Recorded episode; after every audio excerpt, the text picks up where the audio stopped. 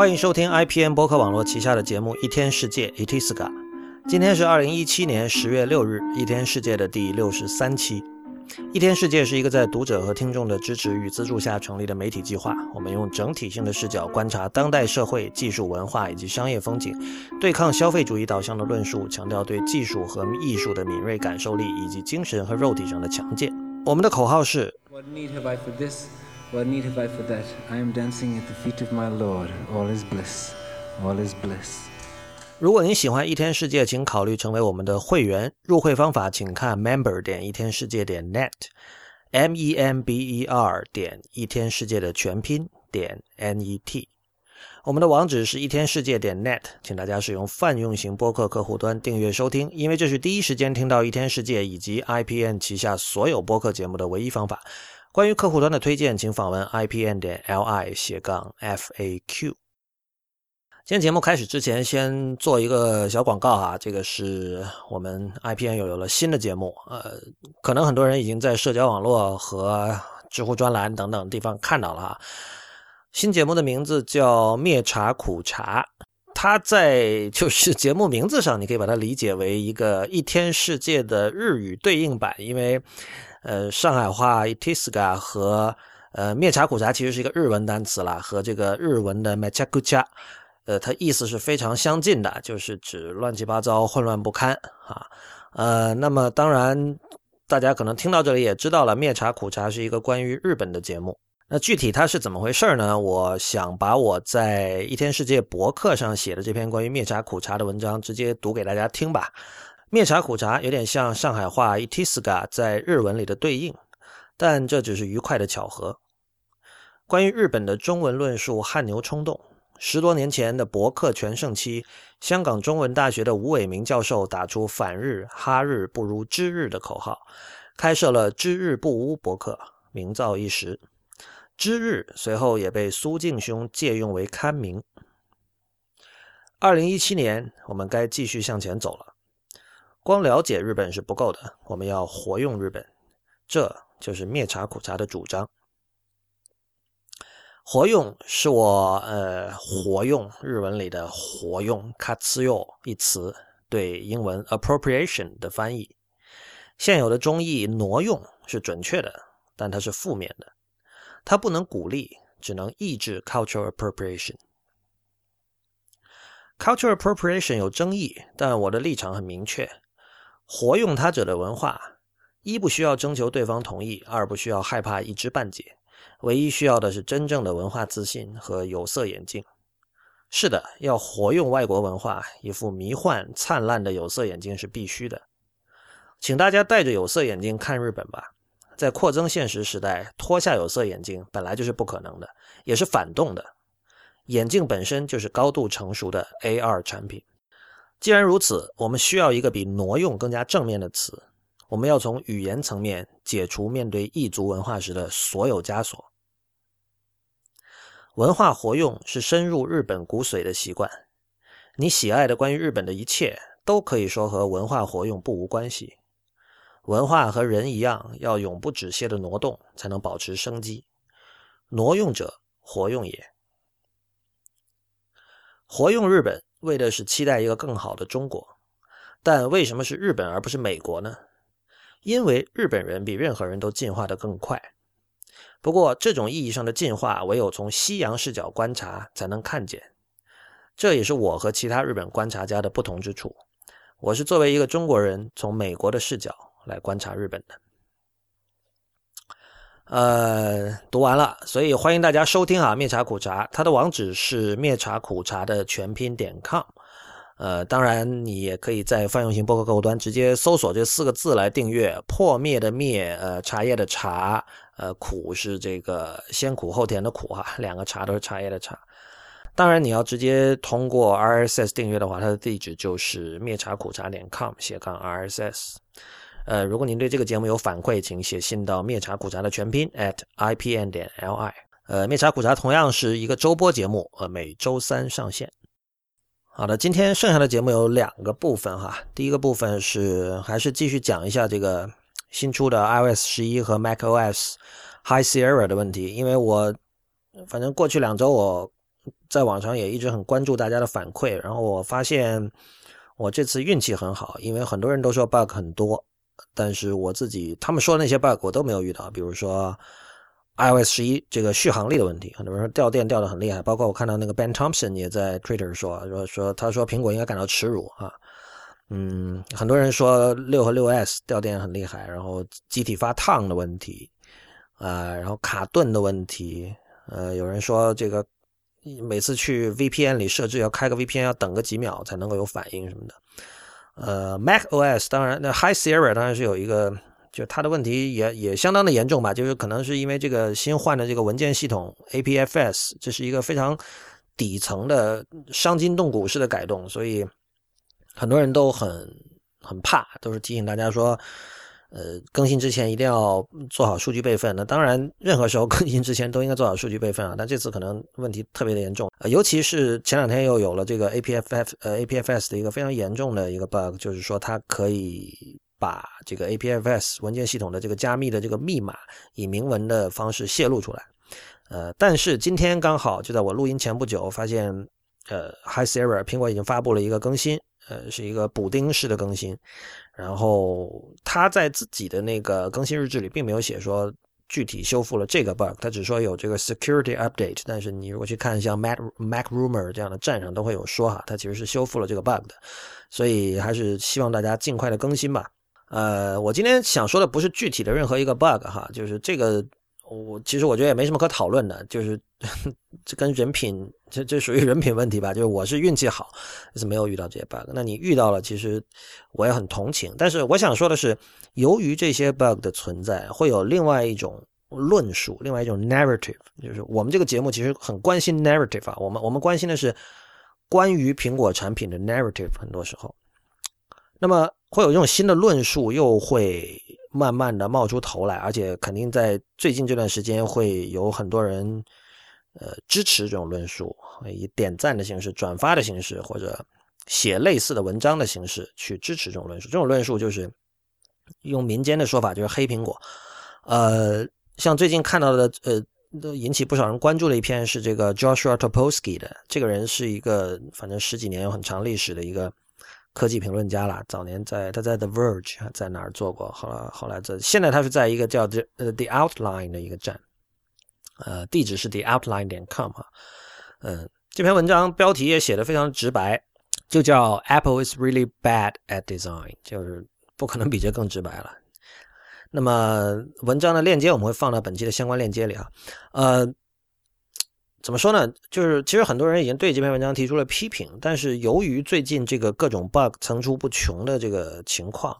呃，以及这个 iPhone 10的那个刘海、那个 notch、那个 sensor housing 又引起了很多人的不满，所以大家对于这类文章，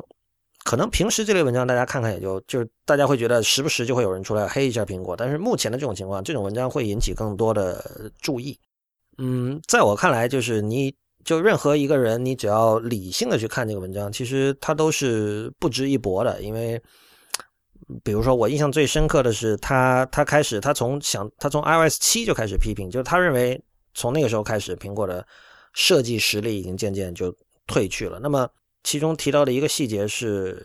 呃，那个分享按钮的设计上的变化。就他说。你真的认为一个小四方盒子，然后有个箭头往外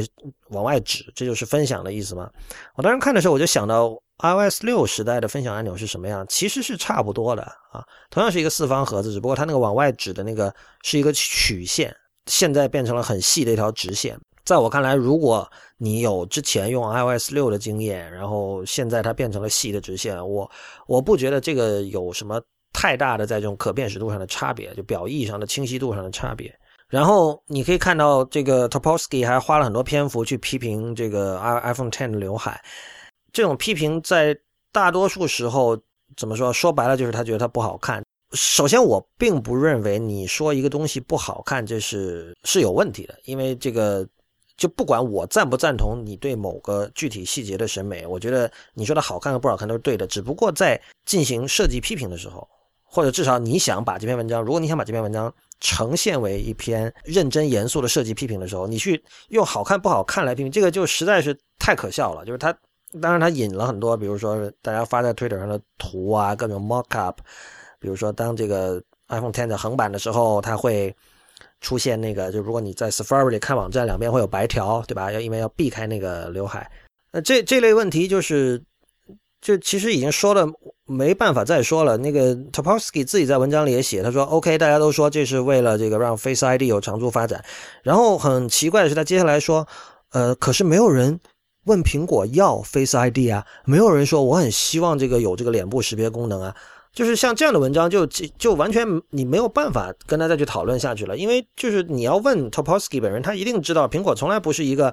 等着用户要一个需等着用户要一个需求，然后才去做那个需求的人，是吧？他从来都是拖着用户往前走，他这在历史上做了无数次用户没有问、没有要的功能，但最后你要你要看他的 track record，你看他过去的记录，凡是用这这凡是这类的例子，用户一开始没有要，然后一开始骂的。基本上到最后，用户的立整个立场都会一百八十度大转弯。Touch ID 就是个很明显的例子，就是你写这种文章，如果不把这些事实写进去，这是一个基本的，就是这个文章做法上的问题，这已经跟你的观点什么都无关了。嗯，我我其实在这个问题上，我看到的最清醒的一个观点是 Michael Love 的。Michael Love 是一个，他是做字典软件的，呃，他是他那个做那个产品叫 Pleco。然后他很早，好像是在前 iPhone 时代吧，就在当时的像 Palm 上面做那个中文字典啊。你看他的这个，他在周究会馆上的介绍是这个 Making ludicrously awesome mobile Chinese dictionary apps since 2001，二零零一年就开始做中文字典，相当早啊。呃，这个人有一串呃 tweet，呃，我相当推荐大家去看。我在这里也跟大家简单介绍一下吧。他其实就是对 Topolsky 这篇文章做出了一个一个反驳啦。其实他就讲，他说，其实大部分 Tim Cook 时代做出的这个设计，我们认为它是是一种设计上的原罪的那些设计，它其实都是在注重实用性，而牺牲这个设计上的纯粹性。比如，呃，我们就经常看到有人批评这个。Apple Pencil 的充电方式，就 Apple Pencil，如果你把它的这个笔的这个末端的那个小小盖子打开，然后呢，它上面就会暴露出一个 Lightning 的接口，然后你可以把它插到那个 iPad 的那个 Lightning 口，然后这样呢，当然就很奇怪了，就是首先就是长长的一条笔从这个你想象一下，从这个 iPad 的末端伸出来，呃，但 Michael Love 就讲，他说，在没有无线充电技术的情况下，肯定你要么是 iPad，要么是 Apple Pencil，两者其中一个必须会必须要有一个接口的。那么在这种情况下，就是 iPad 已经有了接口，一个 Lightning 接口。那么这种充电方式难道不是那不能说天经地义吧？但难道不是一个合理的一个一个设计上的 trade off 嘛？对吧？然后还有一点是那个 Apple Mouse，那个呃不 Magic Mouse 吧，它的那个充电是你要 把一条 Lightning 线垂直的插到那个鼠标的底部。那就也就是说，你的充充电的时候，你是完全没有办法用那个鼠标的。这个当时也很多人吐槽。呃，Michael Love 在这里的说法是：如果你对鼠标，你在设计这个鼠标的时候，你的目标是第一，你希望它的正面是完全平滑的，没有任何缺口的。然后同时，你不在乎这个充电的时候没法用这一点，那这是一个非常正常的设计。同样，他说这个，比如说很多人说这个 iPhone 背面的这个相机总是凸出来。但凸出来，他说这个其实是为了你能够在相机的硬件上做到最强啊，同时你的这个设备机体本身要足够的呃瘦，足够的薄，这这也是一个设计上的 trade off。然后那个至于刘海，他说这个那是为了让屏幕能够去延伸到四个角落啊。那我们知道，就是当人们在呃赞美那种不用刘海设计的其他的所谓全面屏手机的时候，比如说小米的 Mix Two，还有三星的 Galaxy S8 吧。就是那些手机，它并没有它的屏幕是没有延伸到四个角落的。不，你在这里你是可以去讨论说有没有必要延伸到四个角落，或为什么要延伸到四个角落。说我们我们可我们完全可以讨论说，以前我们的软件都是这个直角的，它的它是一个矩形，它都不是圆角的，为什么现在突然要变成圆角的？这是可以讨论的。但是你不能仅仅说哦，因为刘海丑，所以这个设计是差的设计。呃，正确的想法是。为什么要有刘海？然后因为刘海，我们多了什么？我们有我们有什么好处，对吧？然后呃，Michael Love 就讲说，iPhone 六，然后 iPhone 六是第一次出现这个相机超出了这个机体，就是会突出一块儿因为在之前的五 S、五、四后面都是完全是做平的。呃，这种屏被很多人赞美，被很多用户视为一种几乎是唯一应该有的，或者说以他们对苹果的期待，这是一种唯一应该有的设计。但是在 Love 看来，就是他认为，他说虽然这是第一个打引号不纯粹的 iPhone，但是他当时就是顺利的抢占了高端市场。呃，这里他提到一点，他说当乔布斯在二零一一年去世的时候，那个时候 Android 对于 iPhone 的威胁是非常直接的。就是那个时候，Android 纷纷已经走上了大屏手机，就是比 iPhone 五的尺寸更大的四四寸以上的手机的道路。但是 iPhone 还是仍然是 iPhone 五那样的尺寸。呃，Michael Love 认为，就是 iPhone 六第一台完全是在 Cook 主政下的苹果做出来的手机，完全解决了这个问题。就是那 iPhone 六一出，大家就会发现，呃，iPhone 仍然是王者，就是。安卓的威胁已经消失于无影无踪了，这个我自己没有对此我没有什么看法啊。但是我想说的一点就是，我首先我真的是从来没有去介意过那个后面凸起来的那个摄像头，我很少去看它，我很少去摸它。呃，大部分时候它放在桌子上的时候，你也完全不会觉得说它有一个角翘起来的一块。然后，但是更重要的一点是，所有那些认为作品更好的人，这些人难道不是把？How it looks 放到这个 How How it works 的之上吗，就是很多人会在口头不断的重复乔布斯那句话，说 Design is how it works，对吧？设计并不是它看起来怎么样，而是说它整个运作起来是怎么样的。运作可能比它外表看起来怎么样更加重要啊。这个话有很多陷阱啊，我一直说就是不太适合把这句话作为任何严肃的关于设计的讨论的一个一个出发点，因为这这这是一句 marketing 的话，这不是。在讨论设计，跟这跟乔布斯的很多话其实都是这样的。呃，但是问题是，如果你那么在乎的只是背后平不平，而且坦白说，你你有你有多少时间在看 iPhone 的背后？呃，如果你这么介乎这一点，这么在乎这一点，难道你在乎的不是 How it looks 吗？从 iPhone 六开始，相机已经完完全全成了 iPhone 的一个一个杀手锏。就是我看过很多人，我自己对摄像头我并没有特别深入的研究，但我看到很多。玩摄影的人，或者说业余玩摄影的人，他们在反复比较了 Android 和 iPhone 之后，最终发现，就是 iPhone 在这方面，无论是硬件和软件上的这个怎么说，这个领先程度都是非常的惊人的。很显然，他他们在这里是下了血本的。这个其中的原因之一，可能是一个不太重要的原因，但我估计可能还是有关系吧。因为 Phil Schiller 本身是一个摄影爱好者，摄影发烧友，所以我们完全可以说这是 How it works。然后为了这种 how it works，它牺牲了 how it looks，对吧？然后我们都知道，就是确实每一代 iPhone 它在摄呃摄像头上的表现，比如说暗光下的拍摄的能力，呃，比如说拍摄视频的时候这个防抖的能力，所有这些嗯业余摄影者非常需要的功能，它都做的确实是非常非常的完善。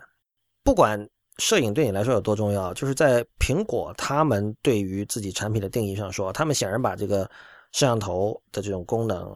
放到了一个非常高的位置，所以在这一点上，他们去牺牲背后平不平这件事，我觉得是非常非常无足轻重的事情。在我看来，刘海的问题是完全一样的。这个我在关于 iPhone Ten 的那个专专门的那期节目前两期吧，已经说过了，这里就不重复了。但我这里还想说的一点就是，所谓苹果变了啊，所谓这个 Cook 时代的苹果已经不是乔布斯时代的苹果了。这种论点经常让我想到另外一个论点，就是现在的音乐不如以前了。呃，这个当然对我是一个心有戚戚焉的话题，因为我自己就经常有这样的感受，就是现在音乐不如以前了。呃，而我是一个在音乐上投入了很多很多时间的人，从高中开始就投入了很多很多时间。我在音乐上投入的时间远远超过我在科技或者什么 iPhone、什么苹果上面投入的时间。我是很切实的有这样的感受，而且是在我反复的想说服自己，呃，比如说是不是我自己老了。呃，是不是我不再愿意去听新的东西了？我反复在提醒自己，不停的在提醒自己的情况下，我仍然觉得你没有办法去为现在的音乐去说项。当然，在今天这个时代，很多人会有一个在我看来非常偷懒，但其实也并不是没有道理的一个解释，就是这是钱的问题。因为现在音乐界不如以前那么赚钱了，钱不再大量的涌向音乐界了。对，这个固然没错哈，但是。苹果有钱，苹果是现在市值最高的公司，对吧？他们有大把的钱，相信钱能够解决一切的人，你怎么看这点呢？就是全世界最有钱的公司，在很多人看来仍然打引号变了，我的看法是，我是这么理解这两个问题，就是其实这两个问题是一样的。呃，持苹果变了和现在的音乐不如以前了的观点的人，当你说出这两句话的时候，你都是用在用刚才我们提到这个 System One 这个，可能有的人不知道，但是大家可以去搜一下，因为这个 Thinking Fast and Slow 这本书作为畅销书已经畅销了很久了。就是它是一个心理学家在七十年代的一个研究成果，就是他把人的这种认知。呃，能力就整个大脑这种知觉能力分成这个系统一和系统二这两种系统。系统一就是更偏直觉的，系统二是更偏，呃，比如说逻辑思维啊，需要你去深入的去想，就要慢慢的想的那么那么一套系统。所以它它书名叫 Thinking Fast and Slow，就是 Thinking 是有两种，一种 Fast，一种 Slow。系统一是 Fast 直觉的啊，呃，基本不需要学习的，很多时候就是人。可能生来就有的，而系统二是你需要进行很长的时间去去练习的一套系统。嗯，我当时其实我我我看这本书的时候，我不太明白，呃，这样的一套理论它的杰出之处在哪里。不过这个是因为跟我们今天节目后半段要讲到的话题有关，这个等会儿再说了。但我们就从这个从这个理论的角度来看，说苹果变了和说现在音乐不如以前的人，都是用系统一在在发言。呃，我们可以说那其实不是一种发言，那是一种膝跳反应。就是我老说的，就你拿那个小木锤去轻轻敲一下你的膝盖，你的腿会弹起来。其实说这种话跟你的腿弹起来是一样的，这不是你能够控制的一种东西。然后，其实关键的问题对于这这两个判断也是一样的，就是就是变了之后怎么样，或者说，呃，首先是为什么变，然后就是变了之后究竟它在当代语境里的位置会发生什么样的变化。呃，比如说音乐来讲，我个人我目前的看法就是说，我认为，呃，从客观上，它确实是不如以前了。但是这是因为我的我的看法其实更加的黑暗，就是我认为音乐已经正在慢慢的消失，就是音乐会越来越作为其他的呃文化形态的附属物而存在，比如说作为游戏的配乐存在，作为电影的配乐存在，这个过程可能很长，就是在。至少在我死之前，肯定这个专辑还是不断的会在出，还是会有唱片公司这种东西，还是会有乐评这种东西。呃，像这个 “No Music No Life” 这样的口号仍然会引起人们的共鸣。但是这个过程，我觉得是在这儿的。但苹果变了，我觉得不是这种情况，就是呃，这个苹果的变，它绝对不是一个已经到达巅峰之后的这个缓慢的往下走下坡路的过程。呃，很多人会一厢情愿的认为是这样，就是。这这里其实是包括很多主要信息来源是《Economist》《华尔街日报》这样的人，比如说传统的金融行业的人，很多把持着社会资源的人，呃，把持着话语权的人，他们了解和接触跟苹果相关的资讯，并不是通过像《一天世界》这样的节目，或者像《Mac Rumors》这样的站，或者像《The Verge》这样的站，什么 Darren Fireball，什么三十六氪，他不是从这些地方看的。他是从《华尔街日报》看的，但在这种主流媒体上，这种苹果变了的这种论述是非常非常的有市场的，所以我觉得这个就很有问题。就是你可以说苹果变了，但是最重要的是你在你的论述里你要解释清楚这种变化，呃，在这家公司的生命周期上处于一个什么样的位置。首先你自己要有这样的判断能力，在我看来，这个是你怎么样从系统一过渡到系统二思维的一个重要的一个指标吧。呃，我相信一天世界的听众是多种多样的。那么，像我刚才说的这一番话，对于我们的有些听众可能觉得是一种常识，但我我完全相信，对于另外的很多听众，这并不是常识。因为我不停的听到我身边的朋友，就是不没有我们这么关心科技新闻的朋友，来跟我讲这个苹果变了的论述。每年的发布会之后都会有。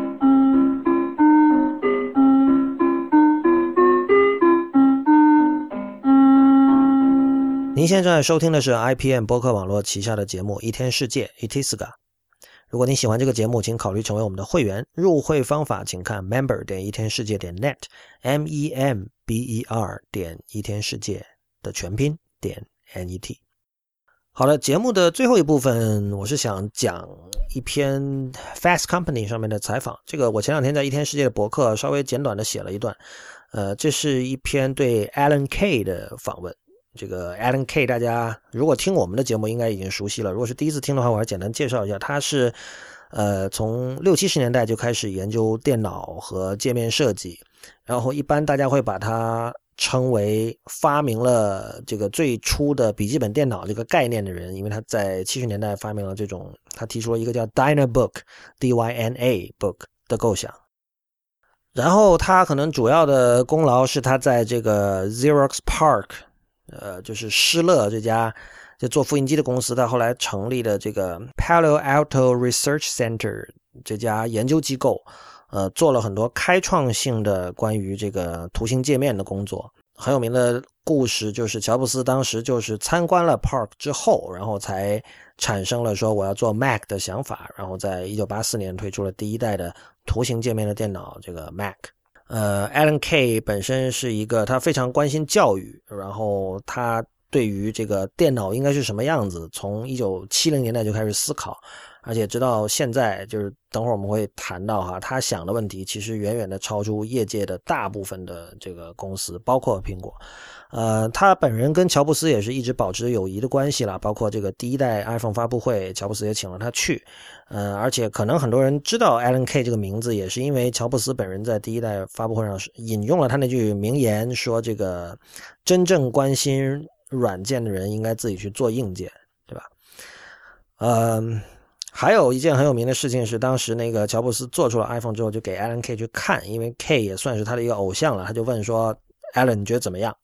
然后他看呃，Alan K 看了第一代的 iPhone 之后，他就说：“如果你把它做成一个平板那么大，你就能统治世界了。”这个都是异化啊。这句话本身其实并不并不需要为它赋予太多的含义，因为 K 有很多其他更重要的思想。呃，简单来说，K 的这篇在 Fast Company 的访谈是我最近看到的最好的一篇文章吧。嗯，的 Alan K 这个人一直是以名言多著称的，就是他好像。写他写东西其实还是比较晦涩的，其实，但是他好像跟别人说话的时候总是能出口成章，不不也不是出口成章，但是他说出来的话就是你只要把它就特别适合断章取义吧，或者不不太合适啊，怎么说？但是你你把他很多话单独拎出来看，都觉得特别有道理。呃，但我根据我对他的阅读，我觉我是觉得这些话是真的有道理的，就是他不是表面上有道理，然后经不起推敲那种话。这篇文章可能大部分人注意到的一点就是。他对苹果有很多很多的批评，呃，我把这个视为乔布斯去世之后的各种，呃，可以称之为一个解密的过程。因为首先是有那个，当然我们知道乔布斯生前对很多东西他都要控制嘛，比如说他自己挑选了给自己写自传的人，但是那本所谓的官方的乔布斯自传，呃，有很多人已经批评过了，而且本身他也就比较无趣。然后后来前两年又出了一本叫这个《Becoming Steve Jobs》，就等于说。对，为这个人打了另一束光上去，然后慢慢的，你看到几个月前，像这个 Scott Forstall 也出来说话了，也就是很多，呃，这个是真的跟乔，你这跟乔布斯生前不太一样的一个事情，就是很多跟乔布斯相关的一些，呃，趣事还有细节，慢慢的都在浮出水面，因为这些人没有必要再藏着掖着了，也他他说把这些话说出来，不会对他造成什么不好的后果，对吧？呃，我把 Kate 的对苹果的批评也视为这种信息的这个进一步的公开的这步骤中的一部分。那么他的批评其实表面上看来，呃，就是他认为 iOS 设备没有满足更加复杂的需求。但我觉得这个批评背后是有很深刻的道理的。就是你比如说他，你你看到他说，他认为 iPad 是需要笔的，就是为什么 iPad 没有笔啊？然后他说现在哦，现在有了 Apple Pencil，对吧？你这个。笔没有地方放，就是说它没有地方，你没有办法把它 attach，把它附着到这个 iPad 上，让你可以随时带着。因为在他看来，光用手指是不够的。我觉得这个非常的 refreshing，因为他把乔布斯本人的那个那套叙述给反转过来了。我们都记得一代 iPhone 发布会的时候，乔布斯很有名的那句话，他说：“我们不需要笔，因为我们每个人生来都已经带着一个用来操作触屏的设备，就是我们的十根手指。有大量的人。”其实包括我的很长时间里，我就是几乎是无条件的就认同了这句话。我们都会，我都会认为说要比干嘛？呃，因为我们都，我们可能有些人，我自己是哈，就以前在 iPhone 之前，我用过这种有笔的设备，然后可能我们丢过笔，所以当时乔布斯说笔好容易丢啊，然后大家都觉得非常的有说服力，因为可能我们都丢过笔。然后你说，你看现在不用担心丢笔的事情了。呃，但是 K 的话。呃，或许这里有点光环效应了，因为因为他是 Alan K，可能别人说又是另外一种效果，但是光环效应就是实际存在的。就是他说了之后，我不禁要想说，呃，没有比究竟你少了什么，你牺牲了什么？还有就是说，呃，所谓的这个 super easy to use，这个乔布斯特别特别在意的一件事情，就是要超级简单、超级易用。对，super easy to use 背后牺牲了什么？呃，K 在访谈里他就讲说，他说苹果的东西，两岁的人会用，九十二岁的人会用，但其他的人呢，对吧？我们这里不是说啊，这个老人的，我们我们歧视老人，老人会不会用无所谓，对。但是毕竟这个中间的那部分人是生产力最高的这一群人，他们会有更加复杂的需求。在 K 看来，iOS 设备远远没有满足这个需求。需要强调的是，这里 K 是在一个非常。本质的层面说这些事情，就是他说的完全不是，比如说像我们一直也有讨论的，说 iPad 能不能用来做正经的工作，能不能用给这个 Pro 用户来用，完全不是这种问题，因为这种问题是在很 high level 的层面说的，就是它涉及的可能是具体的应用软件的缺乏，比如说由于。iPad 的销量一直不呃不尽如人意吧，或者说这个在 iPad 上呃第三方软件开发者在 iPad 上做生意很困难。你你你，首先你要做 Pro 软件，因为 Pro 软件能卖的数量少，然后你的单价就要高，单价高就没人买，最后大家就就不愿意冒这个风险，就不去做真正意义上的 Pro 软件。Alan K 说的完全不是这样的问题，就是在他看来，其实整个电脑的发展史完全偏航了，从。从八零呃八零年代还好吧，从乔布斯回到苹果以来，所以这这个又是一个 refreshing 的地方，就是在主流的论述里，乔布斯回到苹果，苹果完全是所谓这个，甚至有书就直白的说，就是 second coming，就是英文里 second coming 是用来形容这个基督再临的，就是 the second coming of Steve Jobs，大家说这是好事儿，他拯救了苹果，然后给我们带来了 iPod、iPad 这个 iPhone 这些很伟大的产品，但是在 K 看来，这是一个很糟糕的回归，就是他说他就讲他说。乔布斯不是有那句话吗？说这个电脑是 bicycle for the mind，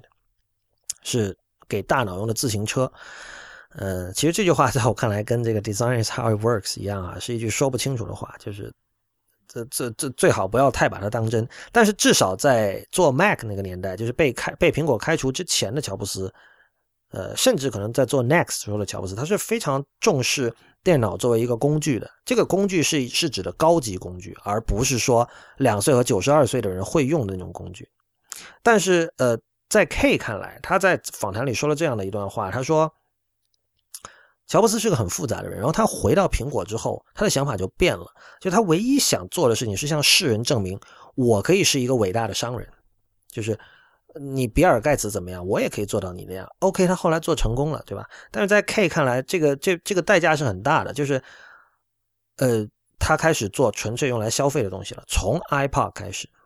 那我觉得很多人会去争论说，呃，有人说这个 iOS 设备始终还是更加适合消费，然后这时候会有另外一帮人跳出来说。这是你不知道，我我给你看，你看这个人用 iPad 写了一整本小说啊，这个人用 iPad，这个插画家他平时只用 iPad 工作，这样的例子肯定是有。但是我觉得 iPod 是没法说的，iPod 当然是一个纯粹的一个消费级设备。按按照 K 的说法，就是乔布斯回归之后，他想的是说，我们来看看索尼，我们要做索尼那样的东西，我们要做 Walkman 那样的东西。那 Walkman 这个很显然也是一个纯粹的一个呃给消费者使用的设备，你没有办法用 Walkman 或者 iPod 来创作音乐。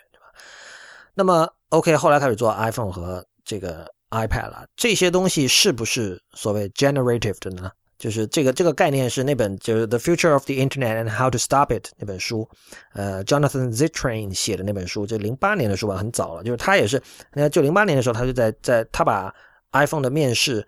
视为这个电脑或者说 computing device 从 generative 走向。不 generative，我们我们在这里不要用开放和封闭这种说不清的词，我们就说我们用它的词，就是 generative，就是说它是生成性的。我用这个东西是为了我用这个我用电脑这个东西是为了 generate 什么东西，但是大部分人用 iPhone 和 iPad 的时候，它不是为了 generate 什么东西。我觉得这个说法是可以成立的，不管你找出再多的这种孤立，所谓呃哪个人完全用 iPad 工作，比如说那个 Mac Stories 点 net 那个哥们儿，还有谁谁谁，这个哪个程序员现在已经早就他把他的 Mac 卖掉了，这。这个都毫不重要，就是整体来说，世界上 iPhone 现在已经卖出十亿台了，总共从从从二零零七年到现在，这十亿台就是所有这些用户，有多少人是在做 generative 的工作？很显然，只是极少极少的一部分。很显然，大部分的做 generative 工作、做创造性工作的人，仍然没有在用 iOS 设备。然后这个时候又又生成涉及到一个永恒的争论，就是说媒介和人的关系。因为有人听了我刚才那句话，可能会说反驳说：那你不用细分人群啊，任何类别的人群里做创造性工作的人都是极少一部分。对，没错。但是如果我们对于作为媒介的电脑有更大的信心的话，我们应该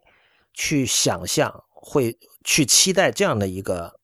呃 computing device 的世界，就是这些电脑它们的一些本质上的特性会刺激我们的创作欲望，会在某种程度上去去雕琢我们的思维，让我们的思维变得更加的 generative 和 creative。这其实就是 Alan Kay 这帮人，呃，不只是他了，包括像 Doug Engelbart 的，包括像。呃，Park 里面的很多人，包括像现在的像 Brad Victor，他们想做的事情。K 有一个很妙的比方，他就说：“他说如果普通人能够明理解电脑，能够理解 computing 是什么意思，是怎么一回事的话，那 iPhone 它不会是一个很糟糕的东西。但是普通人不了解 computing 是怎么一回事我相信这点所有人都会同意哈。就是其实你，我觉得越是。怎么说，在技术这行做的越久的人越会同意这点，就是哪怕直到今天，你别看大家好像你你觉得大家的 digital literacy 比以前好了，但其实他们仍然应该说是越来越不懂电脑是怎么回事比如说，很简单，现在很多人分不清硬盘和内存了。以前其实你是需要分清的，因为因为可能八十年代九十年代你不分清这两个东西，你在实际的电脑使用上会有问题。但是今天，呃，比如说苹果，它从来它官方它是不不公布这个。iOS 设备的内存是多大的？这都是第三方自己自己挖掘出来的信息。所以现在有很多普通的 iOS 设备的用户，他内内呃内存和硬盘它是分不清楚的。而且我们知道现在就是已经世界已经走向 SSD 的世界，那我们管 SSD 叫硬盘，好像又不是特别的准确，这使得这个问题变得更加的复杂。这个时候我们看到，就是被苹果的话术训练出来的人，马上会有一个反应说。为什么普通的用户要知道这些东西？普通用户不关心这些东西。K 的文章其实让我对这样的一种话术产生了怀疑。呃，其实可能我内心深处一直对这些东西都是有所怀疑的，因为呃，从人生哲学上，我从来不是一个相信就是说工具应该讨好着你，让你怎么舒服怎么来的这样的一个人。所以，我我觉得就人作为主体，你要做功课，你要去付出努力。付出心血，这个是一件天经地义的事情，对吧？所以工具要学习，工具工具有学习曲线，就是天天经地义的事情。但是我觉得，呃，其实，在过去十年，呃，我自己身上有一部分，呃，还有很多很多人，很多很多人，尤其是在科技圈里就写科技的人，呃，都给予了乔布斯这套话术一个过高的一种信任吧，就是对于 simple。对于这个 super easy to use 的过高的信任。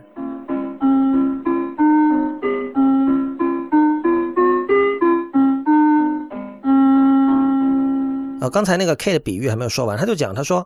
如果大家认为真正的 computing 你在 iPhone 里就能找到，iPhone 就代表真正 computing，这就好像你把这个 Guitar Hero 这个游戏当成真的吉他一样。那么接下来的问题就是，所谓这个真正的 computing 是什么意思？在他这里，他讲了一句话，他就因为我刚才讲了，Alan Kay 对于教育一直非常的重视，他就说他们在七十年代和八十年代早期就一直在向教育市场、向学校去去推广电脑。那个时候推广电脑比今天要难得多了。就是，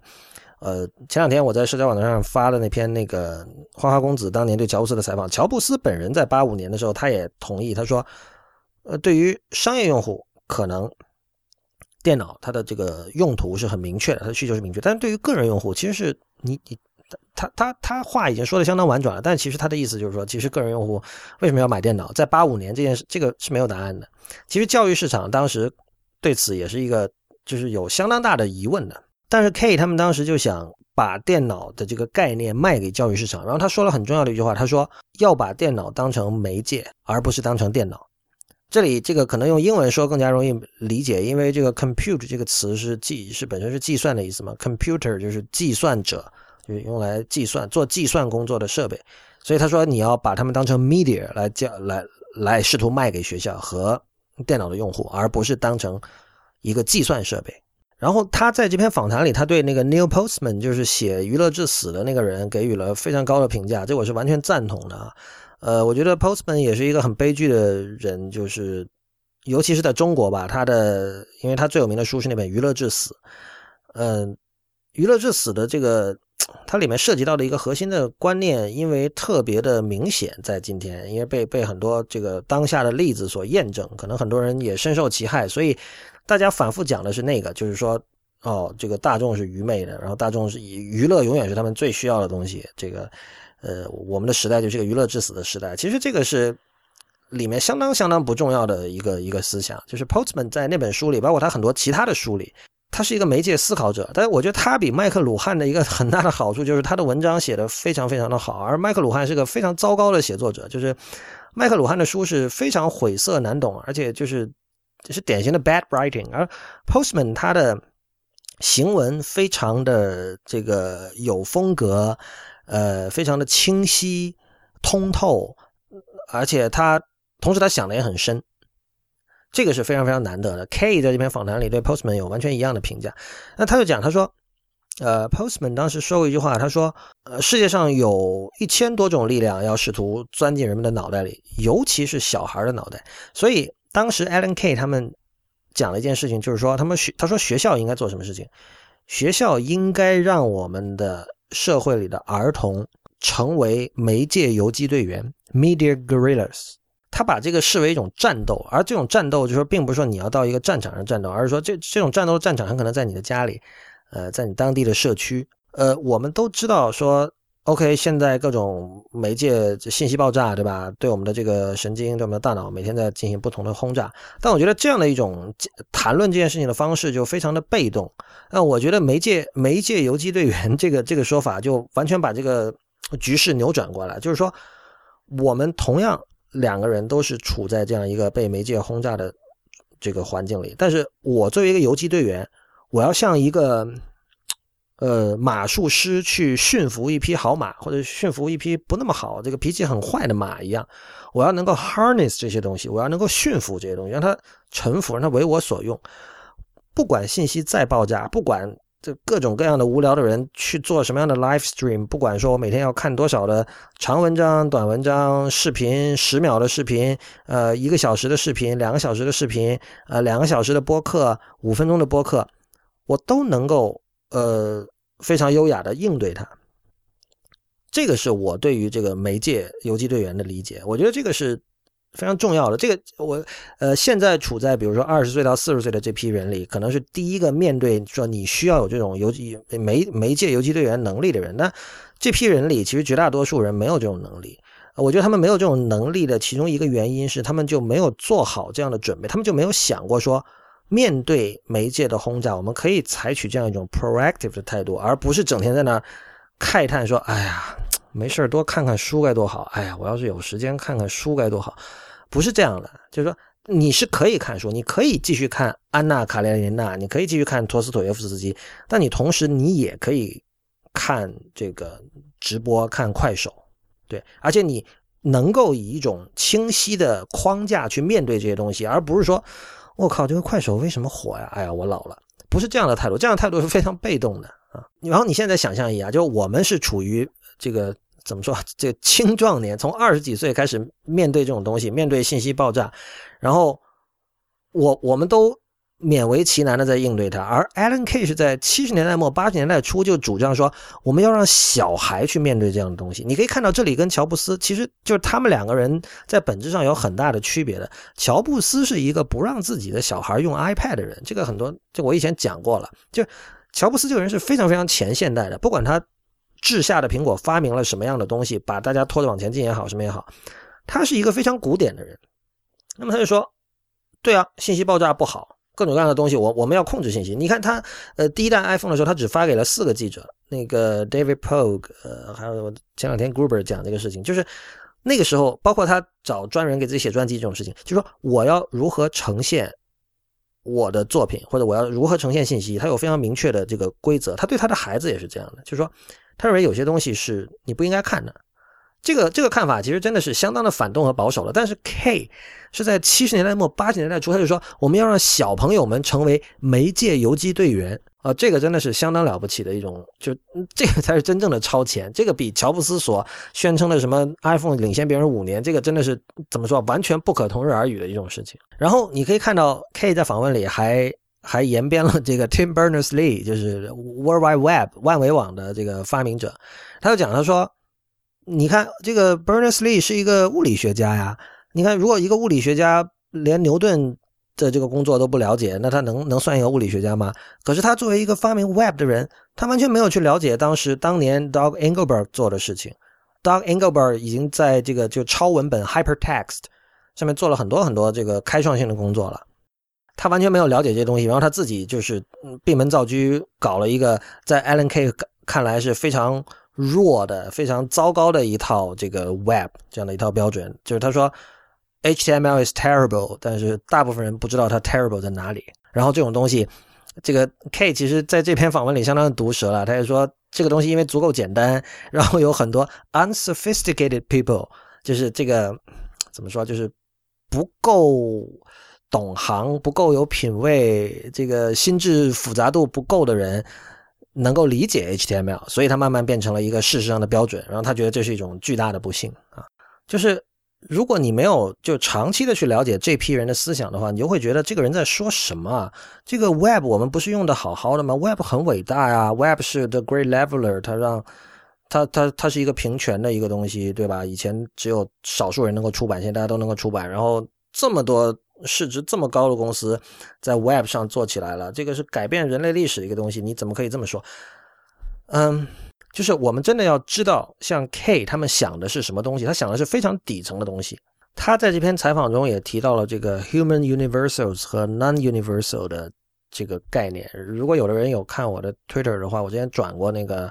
Brad Victor 发的 K 的这个，他有张表。左边这一列是叫 human universals，右边这一列叫 non-universals。就是 human universals 指的就是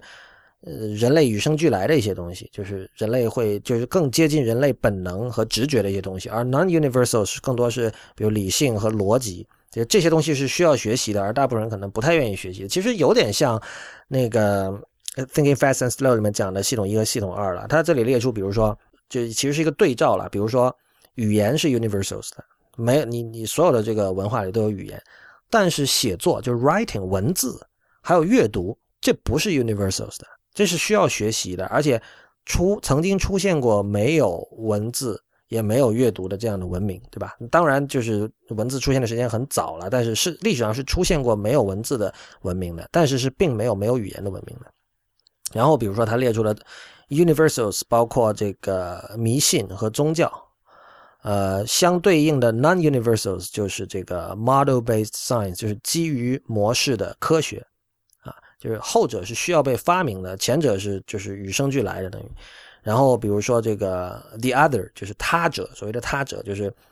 呃人类会做一个划分，你是我们的人啊，哪些人不是我们的人，然后我们之间画一条界限，这个是 universal 的，这这是人性的一部分。但是呃平权这不是人性。对，平权是你需要去争取的东西，呃，等等等等，对，他有这么一张表，我会把这个表的这个链接也放到本期的这个相关链接里。然后他，但他在这个访谈里讲的是什么呢？他就讲说，比如我们说电话和电报，当年这个电话被发明的时候，有很多这个商界的领袖是反对的。他说，为什么要用电话？电话这个东西它不能留下痕迹啊。那我我们做生意我们要留底的嘛。我们要有有据可查的嘛，所以电报很好啊，电报那字都白纸黑字写在那里，对吧？但是这里的问题是什么呢？电话是更容易用的，因为电话是不需要学的。用乔布斯的话说，电话是 super easy to use，因为电话涉及的是人类的 universals，它是跟人类的本能，也就是语言是相关的。电报不是，文字不是人类的本能，人字是文字是需要学习的，文字是用来记录语言的，对吧？所以电话后来就是火了。电话并没有因为商界领袖的反对而受到压制，但是 Alan K 进一步讲，他说，其实这个是把我们的社会往回带了一步，实际上历史的车轮倒转了。为什么？他们回到口语时代了，回到这个它叫 oral society 了。就是如果说我们我们我如果说一个人对媒介的想象是有了电话之后，我们不需要再用电报了，那这个不是我们不就变成原始人了吗？这这当然是一个非常夸张的和一个就是用来为了用来说明这个逻辑关系的一个说法了。但是就是说，当我们主张说我们都要打电话的时候，其实意思就是说我们其实不太需要文字了。毫无疑问，这个让我们想起什么？想起现在的 voice voice first，对吧？想起现在各种什么智能语音助理，所有人都觉得说，哎呀，打字好麻烦，打字好难学，呃，这个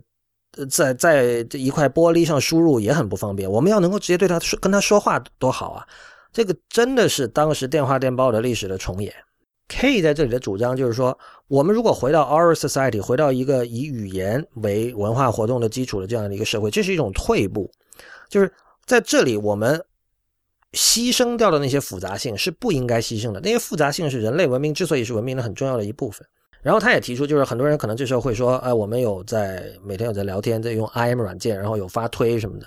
他又讲说，由于呃一条 tweet 的这个长度的限制，它如此的短，它其实是跟口头表达是差别不大的。或者说，由于比如说我们在手机上输入它的这种不便。呃，不管你说，比如说你看到什么九零后打字在手机上打字很快什么，我也见过。但是你会发现，就是他们打的内容，就是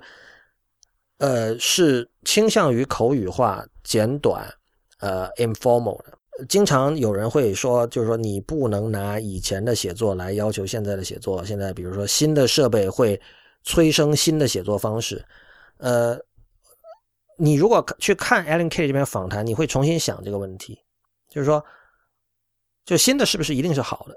？K 也提到，就是说，并不是说有了书写系统，有了文字，呃，一个口语化的社会就会彻底的改变。因为他说，这个重要的是书写工具或者文字能不能改变一个文明的整体的思维。然后他说，决定这一点的是 literary 的层面。这个 literary，我我现在暂时其实真的想不出一个特别好的对应的中文，就是可能最接近的还是说文化层面，但文化这个词太泛了。就是但这个 literary。呃，怎么说很巧？因为我在前两期，具体说是第五十八期的一天世界提到了，因为那期的标题就叫 “literate 的饮食论”，也就是说，我们需要的是通过文字这种工具来提高呃我们认知世界的复杂度。而不是让它变得更加简单，就是你其实呃这种复杂度是要保持在你可以控制的一个范畴之内，但是是这种复复杂度形成了一个框架，形成了一种思维的结构，让你来认知这个世界，然后你可以发展出不同的结构，然后你对这个世界会有不同的认知，而把媒介工具，就我们还是那个前提。电脑不是计算设备，而是媒介。如果我们把媒介设备 super easy to use，把它视为一个最高的设计理念，那最终的结果一定是我们的思维会变得 super simple。在这里，其实呃，像 Alan Kay 和 Brad Victor 这些人，他所想追求的一种东西，本质上跟我的工作其实是彻底矛盾的。就是我作为一个写作者，我其实最担心的绝对不是什么 AI 这类的东西会取代写作者，而是说，如果你真的不停的向前看，文字。是已经过时的东西。这个 Victor 在他的工作里反复的强调这一点，就是在 Alan K 他们所构想的电脑的世界，文字早已经是过时了。如果他们当时，比如像 Dynabook 能够按照他的构想被设计出来，然后像 Ted Nelson、像 Doug Engelbart 这些人设想那个电脑的世界，能够在七十年代启动，然后慢慢的发展三十年，文字在今天的力量很可能会远远比今天要更低。就是。像 K 这种人，他对工具的重视以及他对工具的重要性的重视，是远远超出现在大部分人的想象，而且是他们构想中的一代今天是完全不存在的。他又提出一点，他说 K 本人受到那个 Seymour Papet。是 Papert，如果是法文应该读 Papert，英文可能读 Paper 还是怎么样？就是，呃，写那个 Mindstorm 那本书的人，我之前写过一篇关于 Mindstorm 这本书的这个不鸟万书评，回头，呃，因为这篇我是当成这个免费的试读发在博客上的，我会把链接放到本期的相关链接里。呃，Paper 它有一个一个说法，就是说你要学法文，你并不是到学校里去学，也不是说哦你五六年级的时候学就够了，你应该去法国，因为。能够让你学法文的最好的学习法文的人都在法国，这个听起来很平很普通，大家都知道是吧？语言环境所有人都知道。但是 Alan K 这里他提到的那个就是前两年在国内有一些不好的名声的，就所谓蒙校，蒙特梭利是一种那个幼儿教育法，所谓的沉浸式教育，让就是好像小孩，我具体了解不多啊，好像小孩在里面其实是没有通常意义上的课程，而是让他们根据自己的兴趣爱好，根据环境给他们的暗示去去自行的发展。这个蒙特梭利这个人，他当时他说过一句话，他说：“如果你想生活在二十一世纪，那么你最好去拥抱二十一世纪。”就是当我们看到有人说你要想学法文，最好去法国，我们觉得非常容易理解，甚至这个话就是一句废话。但是蒙特梭利说说的那句话就不是废话了，就是什么叫拥抱二十一世纪？我敢说，现在绝大多数人都没有拥抱二十一世纪，他们仍然生活在二十世纪，甚至十九世纪。比如今天我看到知乎上有个问题，不知道怎么挑进我的时间线，说，呃，说讨论香港，说如果有不有些人讲说这个能力不足的人应该离开香港，对吧？就是有的人觉得这个，比如说香港贫富差距，或者说生活成本高，啊香港变得越来越差，呃，这没有民主什么乱七八糟的。然后就是你如果抱怨，那那你自己想办法过上更好的生活。如果你做不到，那你离开香香港。有人问这是左派思想还是右派思想？我当时看了，我觉得这是二战前的思想。呃，这种一种最糟糕的形式的精英主义，认为我有很强的能力，所以我应该怎么怎么样。你如果做不到什么什么，是因为你没有很强的能力。这个这个跟整个现代主义的信念里面不太好的一部分是紧密联系在一起的。Simon Paper 他说的那句话是，他说，因为他他研究的是这个怎么教小孩数学，他就讲说。数学不是一个你去学的东西，数学是一个环境，是一个整体的环境。你要沉浸在数学的环境里，你才能够学好数学。那 Alan K 说，他当时完全就整个人就被掀翻在地啊，就是他觉得这个醍醐灌顶。的确是这样，就是什么是数学的环境？我们今天有这样的环境吗？我觉得今天是没有的。所以数学变成一个大家都很不愿意学或者很怕的东西。电脑是一样的。Alan K 当时醍醐灌顶之后，他就想说，我们要营造这样的一种把电脑作为媒介的这样的一种环境。那么。在他的构想中，人使用电脑是和你去写一篇文章，或者说写一本书，或者画一幅画，其实都是一种完全不同的一种作业模式了。这也就是我前两天在那个一天世界博客里引述他那段话，我再读一遍。他说：“你去读 Marshall McLuhan，你马上会意识到说，嘿，如果我们能发明一个类似印刷机的东西，但是这个。”这个东西它其中包含的内容，可以让我们在全新的层面上去处理各种复杂的问题，处理那些没有办法用文字、没有办法用写在纸上的数学公式等等之类的手段去处理的问题。那么，就像人类现在在过去几百年慢慢逐渐适应了有印刷机的世界一样，会出现另外一个层面的思维，去适应一个全新的媒介环境。而他说，我们需要这个，因为技术已经把我们带到了一个需要新思维层面的世界。就这段话非常非常重要，就是你，我怎怎么说？就是你会有很多美好的想象，就是如果他当时构思的那个电脑世界成为了现实的话，会怎么样？我们今天和电脑的关系会怎么样？还有就是说，文字这种媒介，呃，包括他说的数学公式这种媒介会怎么样？它会不会就完全被废弃掉？可能不会完全被废弃掉，但很显然，在那样的一个世界里，我们有更好的方式来处理我们的思维，来有更好的方式去去想事儿，去琢磨事儿。我们现在琢磨事儿，我们我我们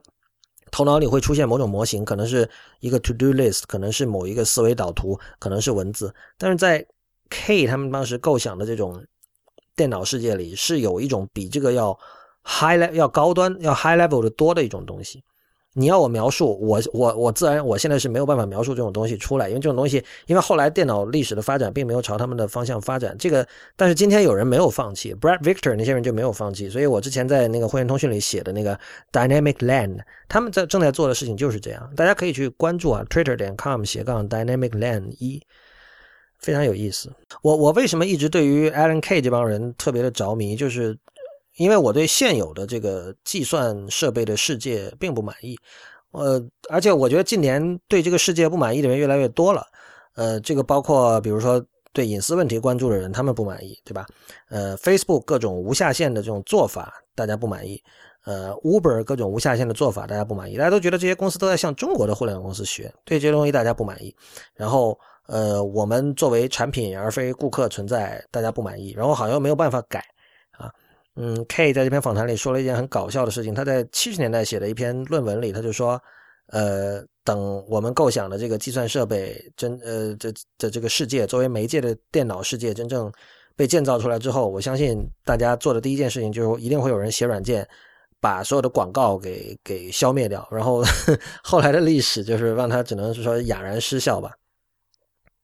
就是现在我们对于我我我们觉得 OK，这个电脑和互联网给我们带来很多好的东西，很多美好的东西，但是我们现在觉得它渐渐朝一个脱轨的方向在走。会朝着一个不受我们控制的方向在走，而且我们会越来越变得